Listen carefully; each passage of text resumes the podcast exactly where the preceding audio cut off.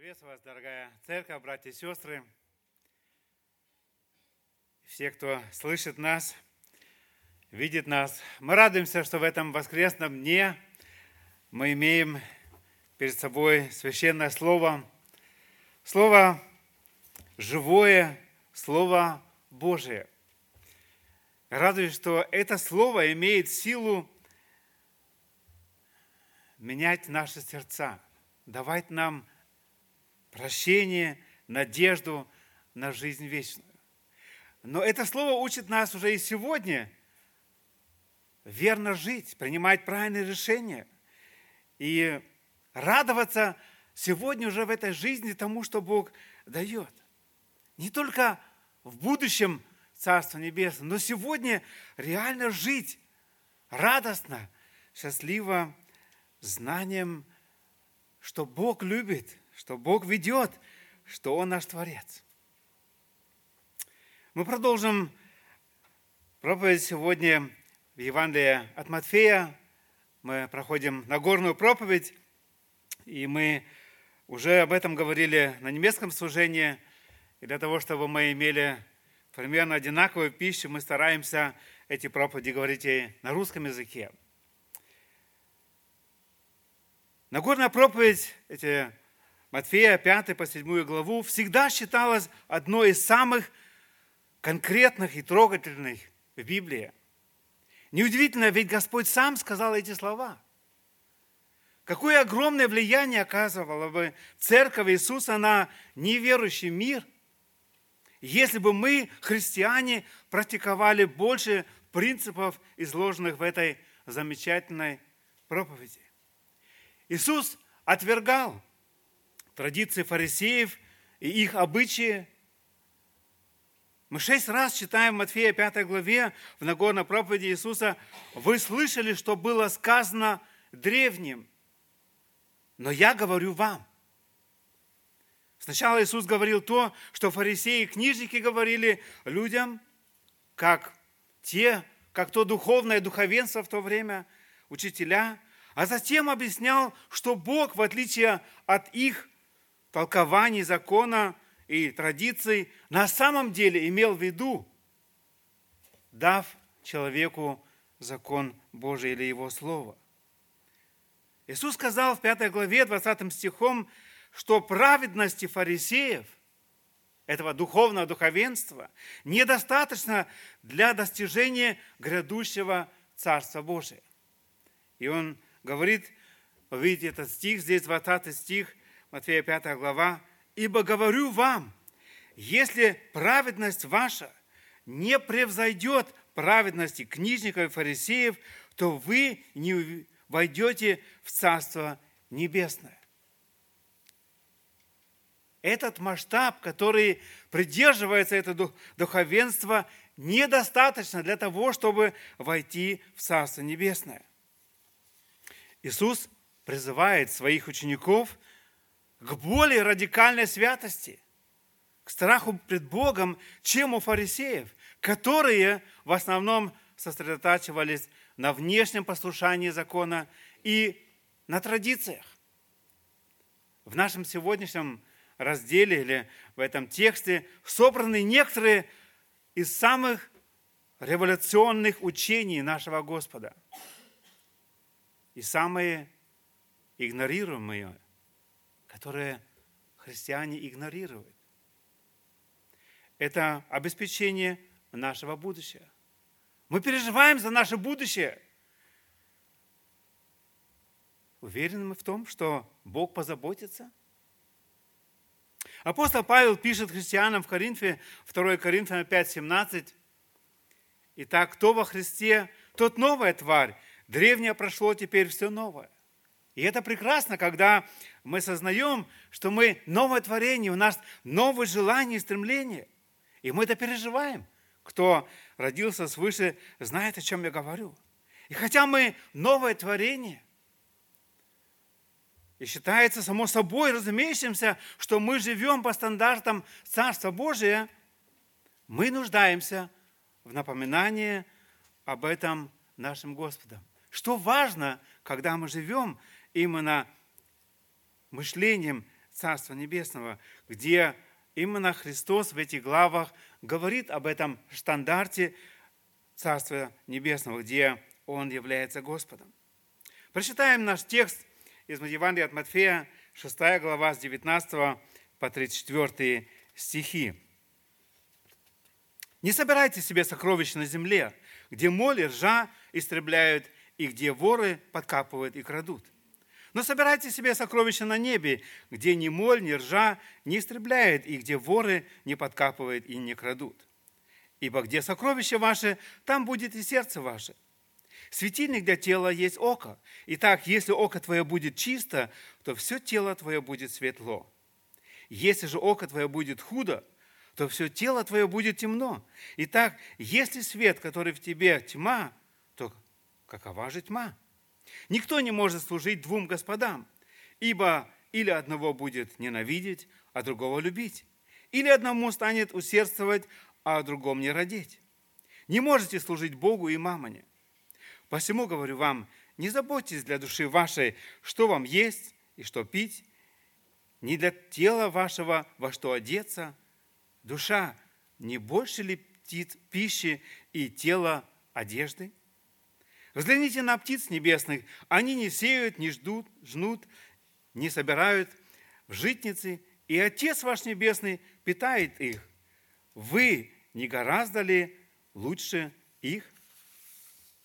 Да и кто из вас, заботясь, может прибавить себе росту хотя на один локоть? И об одежде что заботитесь? Посмотрите на полевые лилии, как они растут, не трудятся, не придут.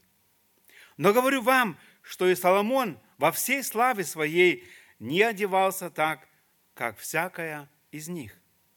Если же траву полевую, которая сегодня есть, а завтра будет брошена в печь, Бог так одевает, кольми паче вас маловеры. Итак, не заботьтесь и не говорите, что нам есть или что пить, или во что одеться, потому что всего этого ищут язычники, и потому Отец ваш Небесный знает, что вы имеете нужду во всем этом. Ищите же прежде Царство Божие и правды Его, и это все приложится вам. Итак, не заботьтесь о завтрашнем дне, ибо завтрашний сам будет заботиться о своем, довольно для каждого дня своей заботы. Это слова Иисуса в этой Нагорной проповеди, где было много народу, и его слушали. Как ученики, но и фарисеи. Книжники, которые тоже всегда сопровождали Иисуса и искали, в чем его упрекнуть. Сегодня мы не будем рассматривать каждую деталь этого текста, а скорее сделаем обзор с высоты птичьего полета – постараемся увидеть некоторые моменты, важные сегодня реально для нас. Прочитанный текст образует новый раздел этой Нагорной проповеди, в котором Господь Иисус говорит о положении своих учеников в этом мире. Кто ученики в этом мире? Какое наше положение? И их первостепенная забота. Он предостерегает учеников прежде всего о стремлении к земным богатствам, как мы прочитали с 19 по 24 стихи. Его ученики не должны отклонять свои интересы и привязанности в направлении, противоречащем их статусу и их великому поручению. У нас есть определенное статус и поручение. И Господь желает, чтобы его ученики именно на это устремляли свой взор. Вы не можете собрать два вида сокровищ. Иисус ясно говорит. На небе и на земле одновременно. Невозможно. Иметь две точки зрения, на что мы устремляем свой взор, чем мы живем, и мы не можем служить двум господам. Господу и мамоне, как Христос говорит. С другой стороны, Господь хочет снять с учеников давление беспокойства о повседневных нуждах, Об этом он говорит с 25 по 34 стихи. Он напоминает им о любовной заботе их небесного Отца и их ценности в Его глазах. Еще раз, Он напоминает им о любовной заботе их небесного Отца, о их ценности в Его глазах. В то же время Он обращается к их сердцам с повелительным, повелительными словами. 33 стих нам всем очень знакомый.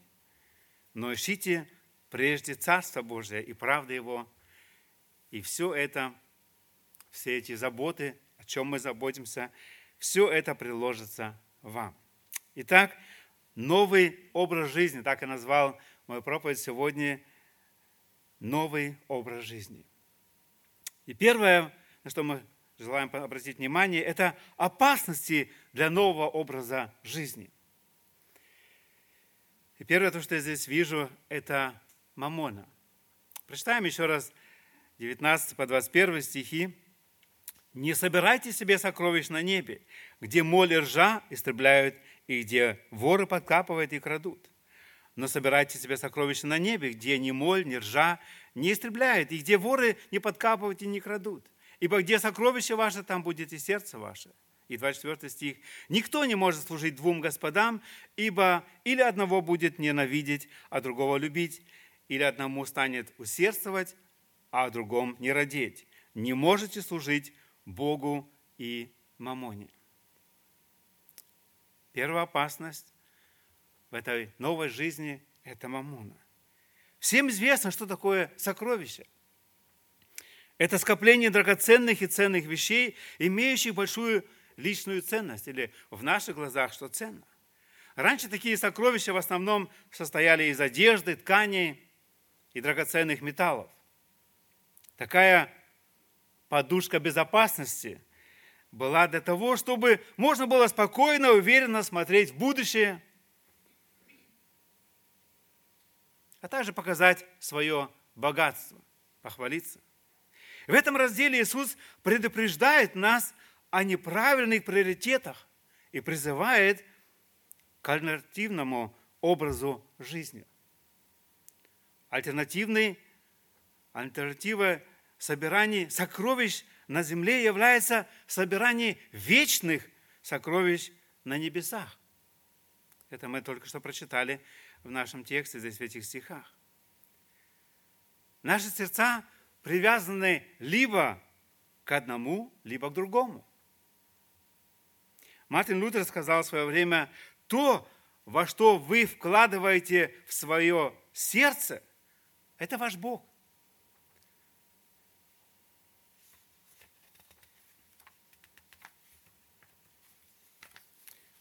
Поэтому мы должны спросить себя, к чему я привязал свое сердце.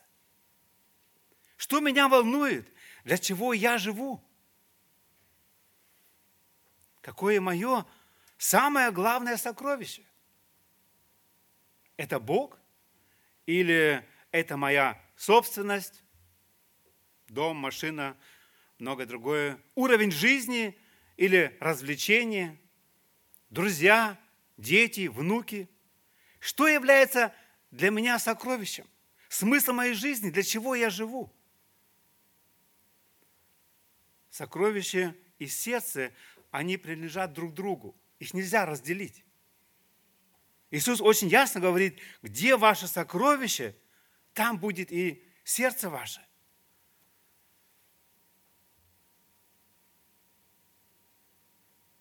Где наше сокровище?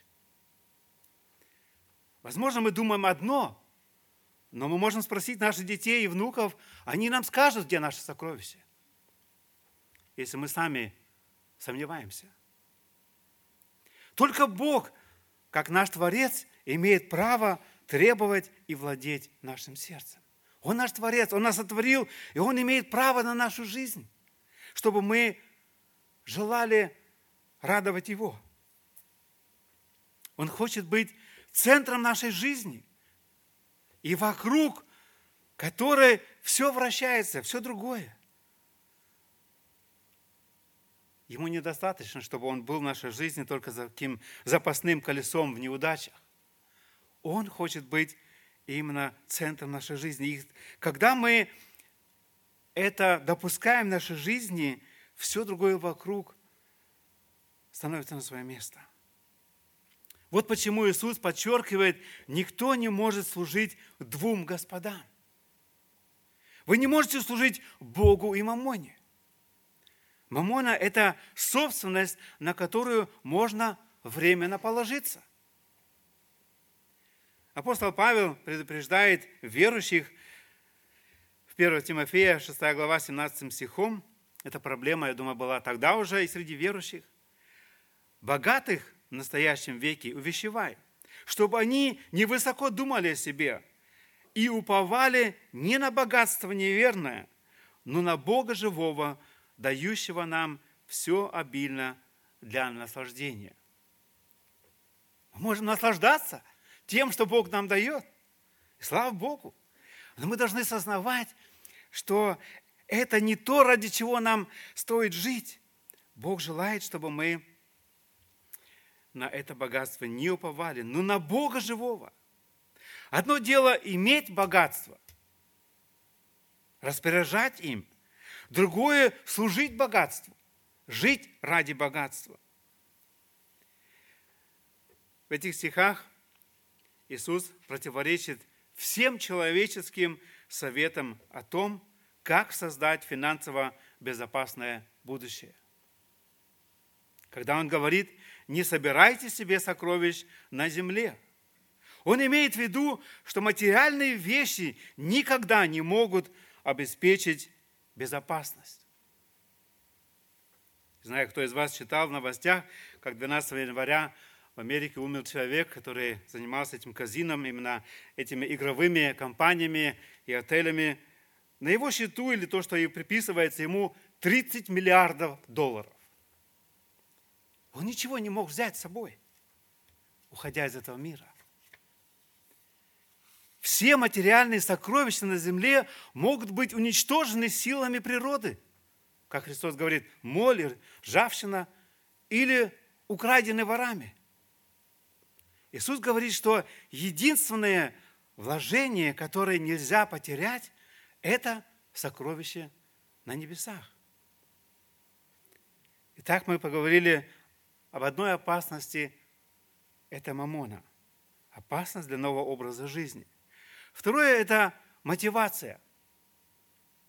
Что является мотивация в нашем служении Богу в нашей жизни – 22 и 23 стихи говорят, «Светильник для тела есть око. Итак, если око твое будет чисто, то все тело твое будет светло. Если же око твое будет худо, то все тело твое будет темно. Итак, если свет, который в тебе, тьма, то какова же тьма? Глаз, как свет тела. Под глазом здесь понимается отверстие в теле, через которое свет попадает в тело и, следовательно, в сердце. Наш Господь осуждает поверхностную религиозность, оставившую человеческое сердце во тьме. Эти стихи были предупреждением для фарисеев, которые считали, что живут во свете. Они находились во тьме. Их сердце было злым, и поэтому они неправильно понимали истину. Они не верили в Господа как своего Мессию, Спасителя. Важно то, что видит глаз, то есть куда мы направляем наш взгляд. Следовательно, определяет всю нашу жизнь. Мы этим живем, стремимся. Не только материальные блага могут считаться желанными сокровищами, но также и продвижение в карьере, честь, признание, положение в мире. Все, что захватывает наше сердце и отвлекает нас от верного следования нашему Господу. И когда погоня за такими вещами занимает наш разум, все наше мышление, наше истинное состояние сердца становится очевидным. Со стороны виднее, чем мы живем – куда направлено наше стремление. 1 Иоанна, 2 глава, апостол Иоанн с 15 по 17 стих говорит, «Не любите мира, не того, что в мире. Кто любит мир, в, тот, том нет любви отчей. Ибо все, что в мире, похоть плоти, похоть очей и гордость житейская, не есть от Отца, но от мира сего. И мир проходит, и похоть его, а исполняющий волю Божию пребывает вовек. Все эти предполагаемые сокровища временны и ничтожны.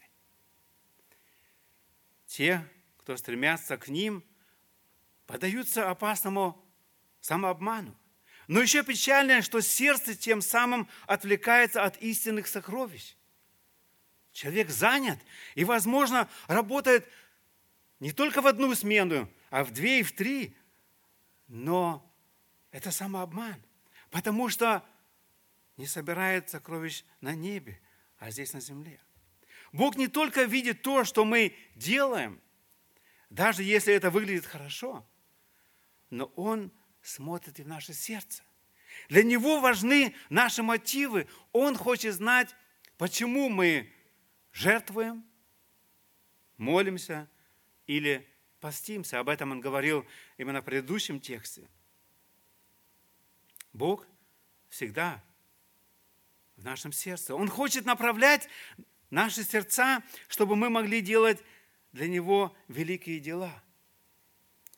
Один текст, который предупреждает нас именно о том, что наше сердце лукаво и крайне испорчено, это деяние апостола, 5 глава, где мы читаем о Нании и Сафире. С первого стиха, я прочитаю только первые четыре стиха, Некоторый же муж именем Анания с женой своей Самфирою, продав имение, утаил из цены сведома и жены своей, а некоторую часть принес и положил к ногам апостолов. Но Петр сказал Анания, для чего ты допустил сатане вложить в сердце твое мысль солгать Духу Святому и утаить из цены земли? Чем ты владел? Не твое ли было? и приобретенная продажа не в твоей ли власти находилась? Для чего ты положил это в сердце твоем? Ты солгал не человеку, а Богу. Наши мотивы. Бог нам доверил так много. И Бог желает, чтобы мы из любви к Нему жертвовали, давали, но не для глаз других, не для того, чтобы похвалиться – тоже Христос очень ясно в предыдущем тексте как раз говорит эм, об этой сфере. Давид, он сознавал то, что его сердце настолько крайне испорчено, он молится Богу в 138 псалме, 23-24 стихом, «Испытай меня, Боже, и узнай сердце мое, испытай меня, узнай помышления мои, и зри, не на опасном ли я пути, и направь меня на путь вечный. Он сам себе больше не доверял, что может правильно сделать анализ своих желаний, и поэтому он молится Господу, испытай меня, Боже, и узнай. И направь меня на путь вечный. Думаю, это очень важный, важный момент, когда мы говорим о мотивации, чтобы Бог нас проверил. Опасности для нового образа жизни – кроме мамоной мотивации, это забота. Об этом Христос говорит здесь тоже в четырех стихах очень конкретно. 25 стих. «Посему говорю вам, не заботьтесь для души вашей, что вам есть и что пить, не для тела вашего, во что одеться, душа не больше ли пищи и тело одежды?» 27 стих. Да и кто из вас, заботясь, может прибавить себе росту хотя на один локоть? 31 стих. Итак, не заботьтесь и не говорите, что нам есть или что пить, или во что одеться. 34 стих. Итак, не заботьтесь о завтрашнем дне, ибо завтрашний сам будет заботиться о своем, довольно для каждого дня своей заботы. Думаю, мы знаем это слово «забота». Иисус Христос также говорил об этом Матфея 13 главе, когда он говорил эту притчу о сеятеле и поле. Мы помним этот момент, где разное поле, куда семя сеется. И он говорил здесь в седьмом стихе 13 главы Матфея, «Иное семя упало в терни, и выросло терни, и заглушило его». То есть это семя. И что это была за проблема? 22 стих. «А посеянное в тернии означает того, кто слышит слово, но забота века сего и обольщение богатства заглушает слово, и оно бывает бесплодно». Мы нашим телом сегодня можем находиться здесь, в собрании. Я же не пропускаю собрание. Но наши мысли могут находиться сегодня в каком-то бизнесе, в каких-то совсем других заботах, и мы не допускаем, чтобы это слово, которое Бог нам конкретно говорит в нашу жизнь сегодня, могло проросло и поменять наше мышление, нашу жизнь. И Господь предупреждает и говорит, что это заботы. Господь желает, чтобы мы оставили эти заботы. И Он говорил, чтобы мы не заботились.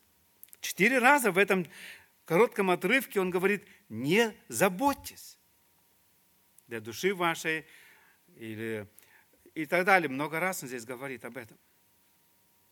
Заботы – это беспокойство, это пугающее и мучительное мысли о будущем без уверенности в том, что вы сможете справиться с надвигающимися или уже существующими трудностями. Так говорит библейский словарь. Забота или это беспокойство – это пугающие и мучительные мысли о будущем без уверенности в том, что вы сможете справиться с надвигающимися или уже существующими трудностями. Беспокойство не приносит прибыли. Невозможно через заботы добавить в жизни количество дней или качество. Знаете ли вы, что примерно 95% всех забот, которые у нас возникают изо дня в день, даже не возникают? Мы заняты, наше мышление занято, мы заботимся – но эти заботы, о чем мы заботимся, оно вообще не возникает, не приходит в нашу жизнь. Христиане тоже могут заболеть и потерять работу. Иисус предсказал внешние бедствия и гонения. Что-то совершенно другое, чем забота, это на немецком это слово «фюрсдорге», попечение, проявлять заботу по обеспечению – заботливость, планирование и руководство в семье, церкви или работе. Это совсем что-то другое, что здесь нам нужно делать, а что нужно оставить именно вот эту заботу. То есть принимать ответственность на себя в различных сферах жизни. Это Господь желает. Особенно, что касается нас, мужчин – Библия очень ясно говорит об этом, что нам нужно иметь эту определенную заботу по обеспечению семьи и так далее, планированию, руководить и так далее. Но забота, о которой Христос здесь говорит, этого Он не желает. Это были три момента, эти опасности для нового образа жизни. Мамона, мотивация и забота, которые могут нас, ну, в нашей жизни действительно быть самым главным, и этим мы можем жить. Но Господь предлагает здесь новое стремление. Я назвал этот второй пункт «Стоящее стремление в новом образе жизни». Первое, что он говорит здесь Христос, собирай сокровища на небесах. Для этого стоит жить. 20 и 21 стихи. «Но собирайте себе сокровища на небе, где ни моль, ни ржа не истребляют, и где воры не подкапывают и не крадут. Ибо где сокровище ваше, там будет и сердце ваше». Если ваши деньги в сейфе, там и ваше сердце. и ваши желания. Однако, если ваше сокровище находится на небесах, ваши интересы также будут вращаться вокруг небес. Это учение Иисуса заставляет нас решить для себя, действительно ли Он имел в виду то, что сказал. Верим мы этим словам? Доверяем мы этим словам? 33 стих. Ищите же прежде Царство Божие и правда Его, и это все приложится вам. Если Он действительно имел в виду, тогда мы должны спросить себя, что нам делать с нашими земными сокровищами. Здесь важно установить четкие приоритеты. Когда мы говорим, ищите же прежде Царство Божие и правда Его. В Колоссянам 2 глава, 2 и 3 стих мы читаем, «Дабы утешили сердца их, соединены в любви для всякого богатства совершенного разумения, для познания тайны Его и Отца и Христа, в котором сокрыты все сокровища премудрости и видения. То есть во Христе сокрыты познание Его все сокровища премудрости и видения. Колоссянам 3 глава, 1-2 стих мы читаем, «Итак, если вы воскресли со Христом, то ищите горнего, где Христос сидит одесную Бога. О горнем помышляйте, а не о земном». Первое, о чем Господь желает, чтобы мы заботились, переживаем, это наше личное спасение, чтобы мы были уверены в том, что мы спасены, и что наша жизнь в Господе, мы Его познали как своего Спасителя. И следующее – это спасение наших близких и родных, соседей, города, страны, и, можно сказать, людей в этом во всем мире. Там, где мы помышляем о горнем, там у нас совсем новое стремление – спасение. Это общение с Ним. О горнем помышляйте, а не земном. Как мы живем, как мы можем собирать именно эти нетленные сокровища на небесах? Что Христос здесь говорит. Один раз, думаю, став щедрым и довольным. Дети Божии отличаются щедростью, но и довольством. Потому что наш враг не собственность, а ненасытность и жадность. Это наши враги. Не то, что мы имеем, если мы правильно с этим распоряжаемся. Но если в нашем сердце ненасытность и жадность, это то, что мешает нам, это то, что является нашим врагом или врагом нашего сердца. Наш Бог, Бог щедрый. Мы тоже, как его дети. Джим Эллиот такую проверку предлагает для себя лично и для нас сегодня. Если у тебя есть что-то, что ты не можешь отдать, ты не владеешь этим, но оно владеет тобой. Сбор сокровищ на небесах имеет отношение к нашему сердцу, к нашему сокровенному существу, к нашему призванию, в котором мы живем, как дети Божии. Сегодня, я это так понимаю, каждому нужно самому понять, где и как он может собирать свои сокровища на небе. Какие дела Бог приготовил для меня? Бог на небесах должен быть нашим величайшим сокровищем. Где ваше сердце, там и где ваше сокровище, там и сердце ваше, Христос говорит. И прекрасное имущество в жизни не грешно или предосудительно, если иметь какое-то прекрасное имущество. И неплохо, но по сравнению с Богом и Его Царством оно на самом деле не сокровище, потому что оно временно и, следовательно, не так ценно. И поэтому логично, что мы собираем бессмертные сокровища в Царстве Небесном, а не предполагаемые сокровища на земле, которые не сохраняются. Или как-то в нашей жизни – Один вопрос, собирал ли Христос сокровища на небесах? Что Он имел в виду, когда Он говорил о том, чтобы мы собирали сокровища на небесах? Мне лично ясно, что сокровища, собранные Христом, это мы, люди. Это мы с вами. Мы, дорогая церковь, мы великое сокровище Господа Иисуса Христа, который Он хотел собрать и все еще собирает. Он отдал нам свое любящее сердце, отдал себя в жертву за нас. И поэтому апостол Павел пишет, вот почему, э, он пишет, вы куплены дорогое ценою. Стоящее стремление в новом образе жизни – это второе – возложи заботы на Бога. Мы уже прочитали здесь, в этом тексте, посему говорю вам, не заботьтесь для души вашей что вам есть и что пить, не для тела вашего, во что одеться, душа не больше ли пищи и тело одежды. Он дальше говорит, приводит здесь примеры, чтобы мы не заботились. А что же с нашими этими заботами делать? Ведь мы же реально живем в этой жизни и знаем, что такое заботы.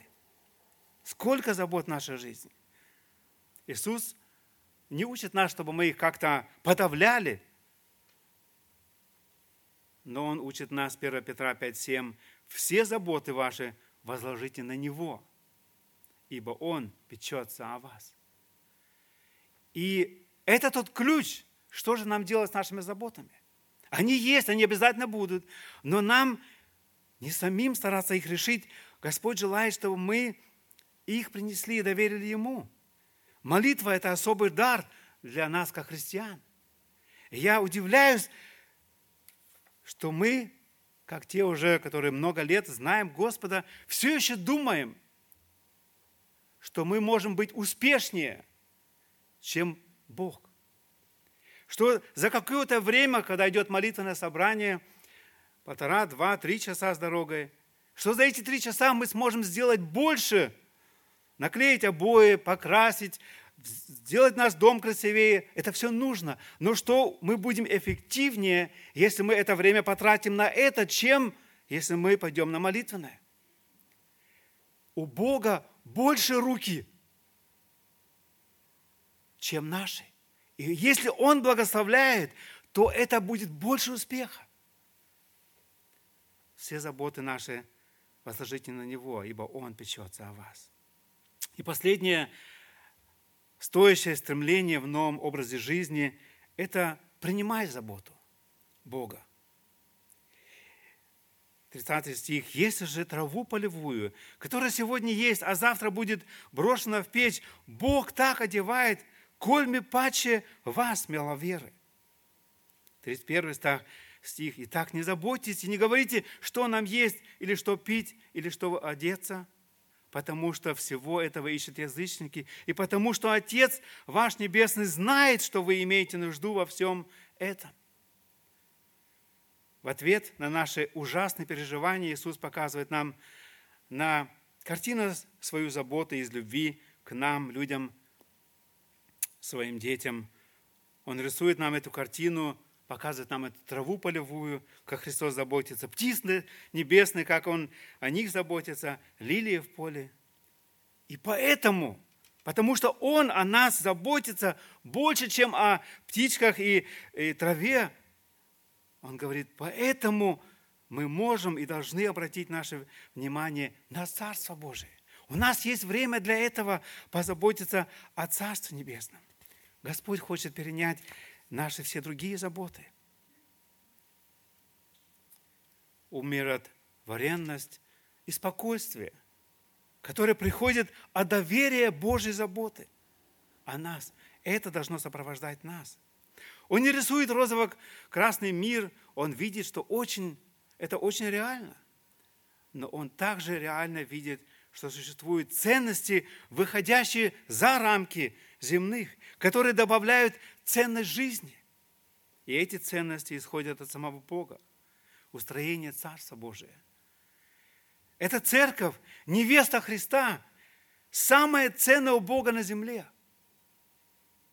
И когда мы вкладываем наши силы, наши средства в эту церковь, которую себе Господь искупил в невесту Христа. Господь обещает нам, что Он будет заботиться о нас. Господь заботится через свою церковь, церковь тоже в нуждах своих детей. И поэтому Слово Божие учит нас, чтобы мы жертвовали Богу в церковь, которой принадлежим. И она обязана ответственно распределять пожертвования для созидания Царства Божия. Время наше закончилось, я буду заканчивать филиппийцам. 4 глава, вы можете текст посмотреть. Апостол Павел пишет, как он переживал заботу о верующих. И если мы увидим, он не искал своего, но он хотел этого благословения, чтобы пережили Филиппы.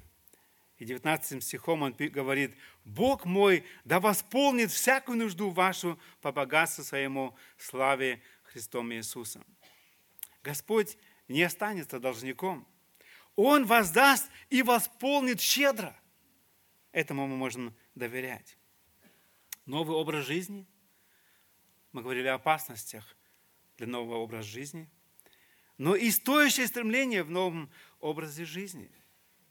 Величайшее сокровище, которое мы можем собрать, мы находим во Христе, самом нашем Господе. И чем больше мы общаемся с Ним, тем больше мы видим Его любовь во всех наших ситуациях. И таким образом лучше узнаем Его, в нашем сердце появляется любовь и новое желание и стремление.